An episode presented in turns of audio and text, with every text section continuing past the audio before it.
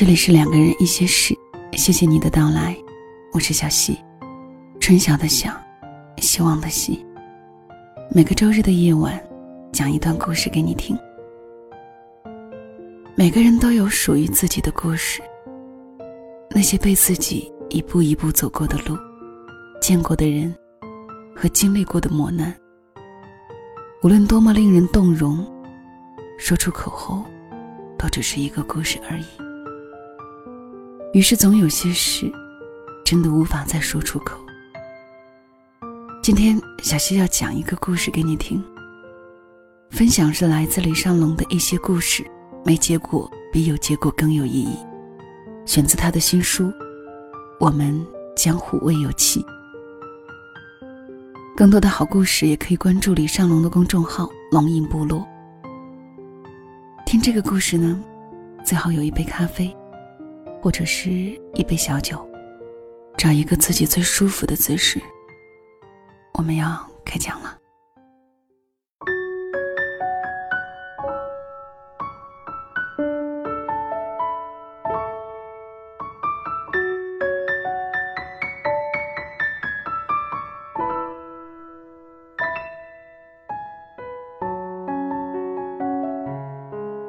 五华区树林街五十九号，金马碧鸡坊有一家逼格很高的宾馆。它的名字叫做树林别院。开这家店的老板姓邓，一个八零后的姑娘。邓小姐说话声音很低沉，时常点上一根烟。她用两只手指捏着烟，一根下来仅抽几口。任凭烟点完，呆呆的看着远方，不说话。邓小姐曾经有一份稳定的工作，却厌倦了朝九晚五的生活。自己用所有的积蓄开了这家客栈。客栈逼格很高，安静复古，门栓是木头的。客栈里没有电视，没有电脑，却有书房和茶室。露天的地方有几张桌子，摆上几瓶酒。既能听到鸟叫，又能感受到春意。加上酒和故事，让人心旷神怡。就这样，我和他认识了。人们说，一家客栈的装饰就是一个老板的灵魂。我看到的书林别院，是邓小姐的孤独冷傲。又是她的热情好客。总之，是这个有故事女人的世外桃源。周围的人都知道她是个有故事的人，却没有人听过她的故事。我有一群云南的朋友，他们与这个俗世的规则格格不入，但是他们一直笑着，微笑幸福的活着。那天晚上。我们哼着歌，听着民谣，喝着黑啤。在天地之间，我听完了小云的故事，听完了老木的传奇，也看到了邓小姐的泪水。那个春天，在树林别院，一个旅人的栖息地，一个喧闹的世外桃源，与一群热血青年席地而坐。我喝着酒，听着他们的故事。眼泪不停的流下。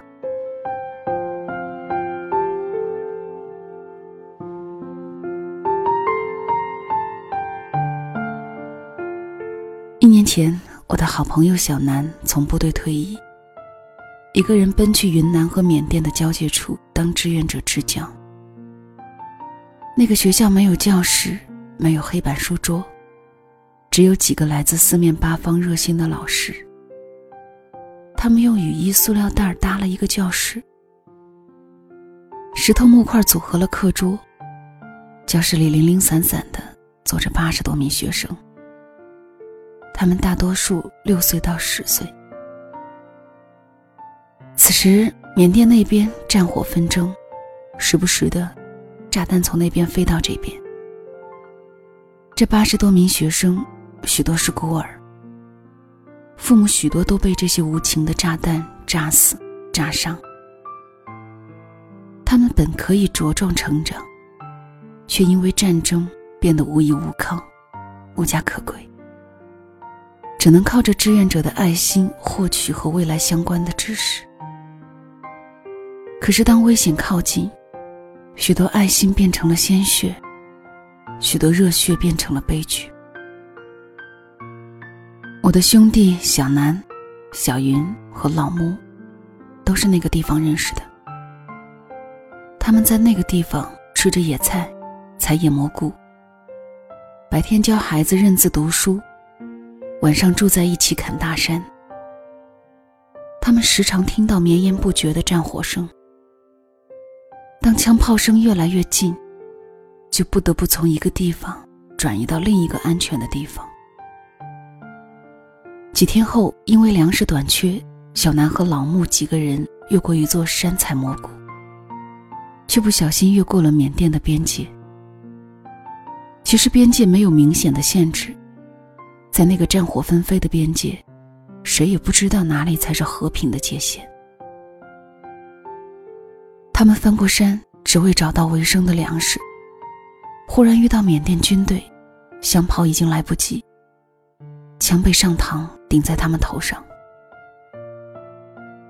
缅甸军方以为他们是偷渡的叛军。于是把他们押进了缅甸监狱。在那个见不得阳光的日子里，他们清汤白水的数着每一天。他们期待的看着外面，希望有好消息来，却迟迟没有任何声音。他们被关在一间小屋，看不见阳光，只能从一间小窗看到一丝亮。有光时是白天。无光时是夜晚，日日夜夜，数不清过了几天。小南问老木：“你为什么要来这里支教？”老木叹了一口气说：“为了去找最自由的自己。”老木坐在我面前，杯子里满满的酒，他喝得满脸通红。边上坐着的是他的老婆。老穆住在云南的一个小村庄。那个村里治安差，教育跟不上。他在最年轻的日子里进过两次警察局，每次都是跟人打架，他出手狠，从不考虑后果。每次下手，对方必定倒下。一次，他看到一群男生正在非礼一个姑娘，他看不下去，从怀里拿出刀冲了过去。一个人和一群人搏斗，那群人不是他对手，打到最后都跑了。他打到红眼，竟拿着刀架在最后没跑那人的脖子上，刀浅浅陷入那人的肉体，血开始流。老穆告诉我，那一刻他很想把刀用力划下来，就这么自由的随着心走一次。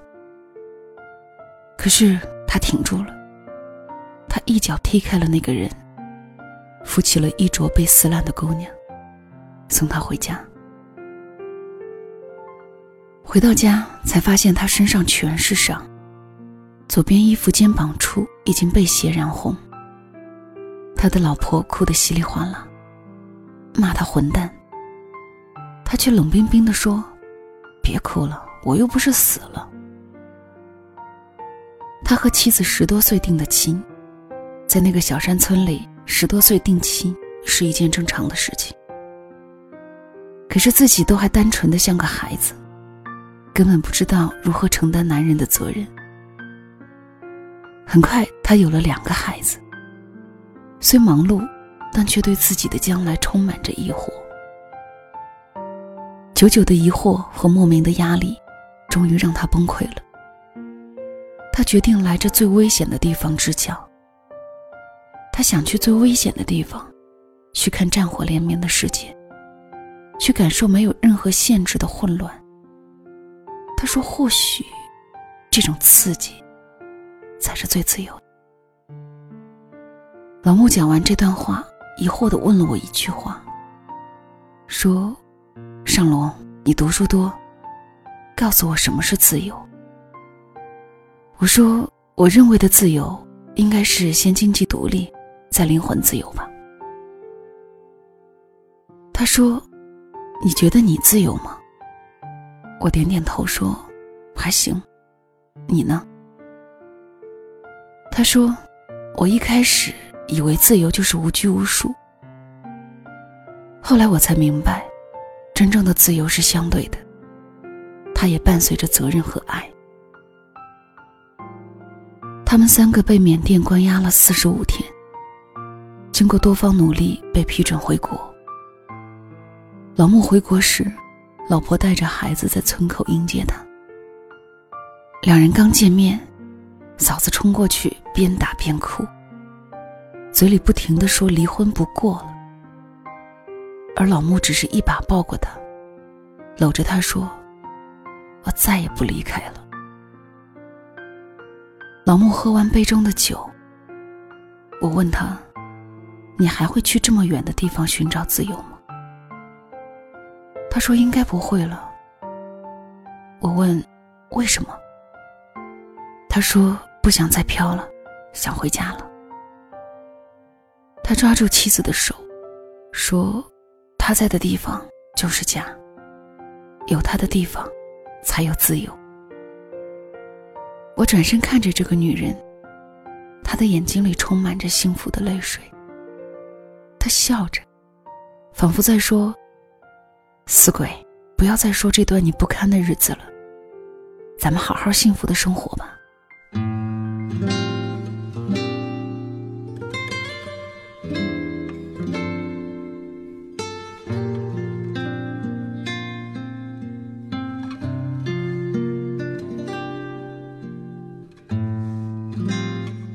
此时夜已深，春天的风吹得人很清醒。在这些故事下，我想，谁也不会被酒精弄醉。我打开手机，放起了赵雷的《南方姑娘》。大家随着音乐哼着歌。邓小姐再一次点燃了烟。老穆搂着妻子闭上眼。小云忽然哭了。我笑着问她：“你哭什么？”他说：“我南哥哥也喜欢这首歌。”小南从缅甸被放回云南后。就跟小云在一起了。小云喜欢撮合别人，支教那几天，他给大家做饭，给大家洗衣服，教孩子语文。除此之外，他总是笑嘻嘻，一副没心没肺的样子，把周围的人互相撮合。不停的撮合着小南和另外一位老师。每次他们三个人在一起时。小南都嫌弃的看着小云，说：“你不要整天神经病好吗？”小云说：“我怎么神经病了？”小南不好意思的说：“我已经有喜欢的人了。”小云疑惑的说：“他有这个姑娘好看吗？”小南说：“我不知道，但她是这个世界上最善良的姑娘。”小云没读过太多书。除了一般的汉字，也就会汉语拼音了。可他不喜欢循规蹈矩的生活。当他看到这里八十多个孩子无家可归、需要帮助的新闻，就毅然决然的来了。小云不知道小南在暗示他，他还以为小南在北京已经有了一个订过婚的姑娘陪着。于是小云不再问了。四十五天后，小南被放出来。小云哭着去接他。小南一把搂住她，说：“小云，你愿意当我女朋友吗？”小云泣不成声，不知道该哭还是笑。眼泪滴到边境干旱的土地上，感动融化着震天的枪炮声。他不停的点头。仿佛一直在等这份来之不易的爱情。小云讲到这里，指着锁骨上的纹身跟我说：“龙哥，你知道这个纹身是什么意思吗？”我摇头：“他说：“这是反战标志。”我刻的时候，是希望这个世界不再有战争，希望世界永远都是和平的。你知道每次别人看到这个纹身怎么说吗？说你怎么刻了一个飞机？还有人说你怎么刻了一个奔驰标志？我真的服了，这是反战标志。你才刻奔驰，你全家都是奔驰。我说，别难过了，毕竟不是每个人都像你们一样经历这么多故事。小云翻开手机，昏黄的灯光下，他给我看那个时候的照片手机里有一年前孩子的笑脸，有那时孩子写的歪歪扭扭的日记。还有他和小南的合影。小云边给我看，便嘻嘻哈哈的笑着。他像一个孩子一样，一直单纯着，幸福着，就像从来没有被这个世界伤害过。我想，还是小，没有经历过什么事情，才会有这么发自内心的想。他喝完了面前的酒。安静的说：“龙哥，现在我和小南都分手了，战争还没结束。你说是不是很造化弄人啊？”我问：“你想小南吗？”他说：“想啊，我特别想我南哥哥。不过，有些人这辈子不见比见更有意义。我希望他一切都好。”找到自己喜欢的姑娘，幸福着就好。那天晚上，邓小姐故意把树林别院的灯都关掉，只留下我们这里的灯光。那光亮照到小云的脸上，亮到我清楚的看到两行泪流下来。邓小姐说：“尚龙。”我这家客栈可能过段时间要被拆了。我说：“这么美的客栈，你花了这么多钱和精力去装修，不可惜吗？”他说：“不可惜啊，因为它毕竟存在过，曾经壮丽过。没结局，比有结局或许更有意义，更永恒。”我点点头，说。就像爱情一样，小云喝的微醺，说：“，就像爱情一样。”小云说：“没有结果的爱情，比有结果的爱情更让人难忘。”我是同意的。就好比没有结果的故事，比有结果的故事更让人难忘。二十岁那年。小云被指腹未婚。那里的农村，如果二十岁没有孩子，是一件很丢人的事情。长辈更不能容忍十六岁还不谈婚论嫁。于是，正当她花容月貌，对这个世界一无所知时，生活闯来了一个比她大十岁的男人。那年，小云怀孕了，双胞胎。一个宫外，一个宫内。宫外的必定保不住，只能想办法保住宫内。小云知道后没哭，只是怕。此时她还没有结婚。很快，因为两个孩子都逐渐变大，她不得不接受剖腹产手术。我不敢想象二十岁的孩子经历的这一切，那些痛苦。是一般人无法忍受的。更可怕的是，就在这紧急的关头，那个男人始终没有出现。手术在台上进行了三个小时，当地医疗条件差，医术不好。三个小时后，两个孩子没有一个被保住。一番折磨后，小云再也无法生育。二十多岁。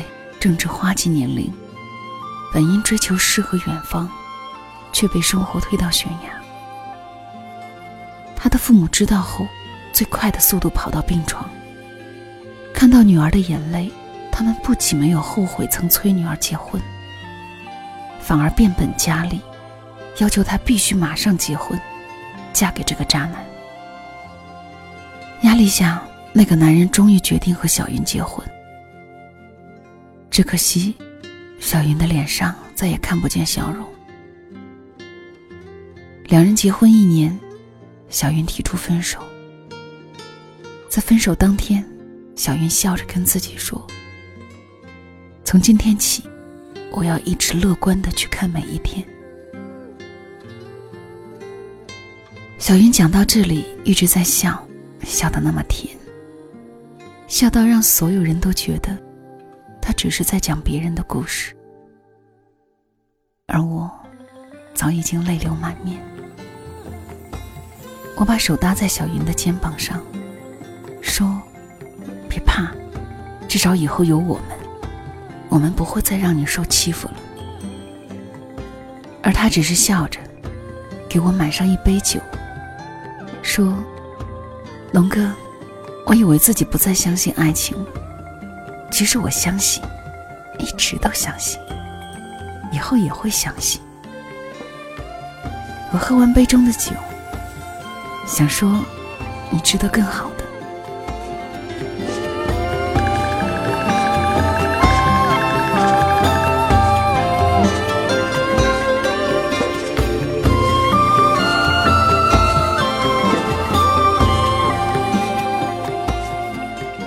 那天夜晚，我感动了很多次，喝了许多酒。缓过来后，已经是凌晨四点多。虽然昨天跑了很多路，也上了好久的课，却无半点困意。树林别院里格外安静，我闻到了春天早上的气息，听到了你儿伸懒腰一般的鸣叫。我举起杯中最后的酒，喝完。世界安静。谢谢你们告诉我这么多故事，谢谢生活，谢谢你们。活着真好。愿我们都一样，无论世界对我们多残忍，我们都要乐观的活着。邓小姐点燃了最后一根烟，老穆的老婆靠着他肩膀睡了。小云呆呆的傻乐着看着远方，就像看着自己的未来。邓小姐起身，她的脸上没有表情，依旧那么冰冷。他转身走进房间，手里拿着一把吉他，弹奏起一首慢慢的歌。他说：“这是写给一个人的。”我问他是谁，他说不重要，你们先听。他弹了很多遍，结束时已经是天亮。我要乘最早的航班回北京，预定的车已经停在了这家客栈。我起身，笑着跟每一个人说再见。我问邓小姐：“这次很可惜，没听到你的故事。要不加个微信，你写给我看？”我说：“不加了吧，我期待我们还会再见。再见的那天，我想把我的故事讲给你听，还会有机会吗？”我没有回答。看了看树林别院周围精致的装潢，拥抱了每一个人。他们送我上车，上车前，我转身跟邓小姐说：“放心吧，我们还会见的。”邓小姐笑了，那是我整晚第一次看到她笑，笑得很温暖，充满希望那一般。我想。我不一定会听到邓小姐的故事，或许我们再也不会见，但我会记住这群人。他们用最坚强乐观的心，去面对这世界最残酷的外壳。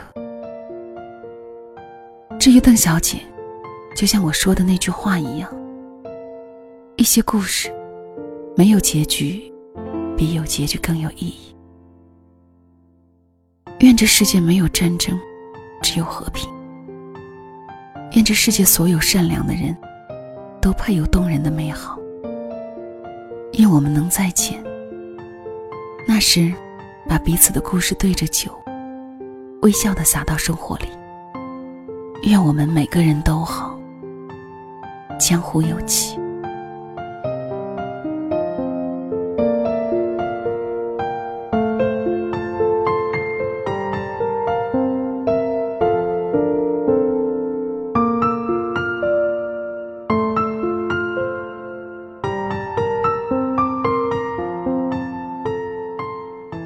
里是两个人一些事，谢谢你听我。很久都没有讲这么长的故事了。作者在这篇文章前说，今年四月，我去了云南，走了小南走过的路，看到了他看到的景色，见到了他口中的这几个人，所以，就写了这篇故事。我记得有这么一句话：每个人都是一本。曾经被命运粗略对待的书，即使被无情揉捻撕裂，也终会努力舒展封面，假装成完好的样子。好啦，这期节目就到这里。更多小溪节目可以关注小溪公众号“两个人一些事”，听小溪在某个夜里给你说晚安。另外呢，这周三小溪会很勤快的加更一期节目。并且在节目当中会有福利送出。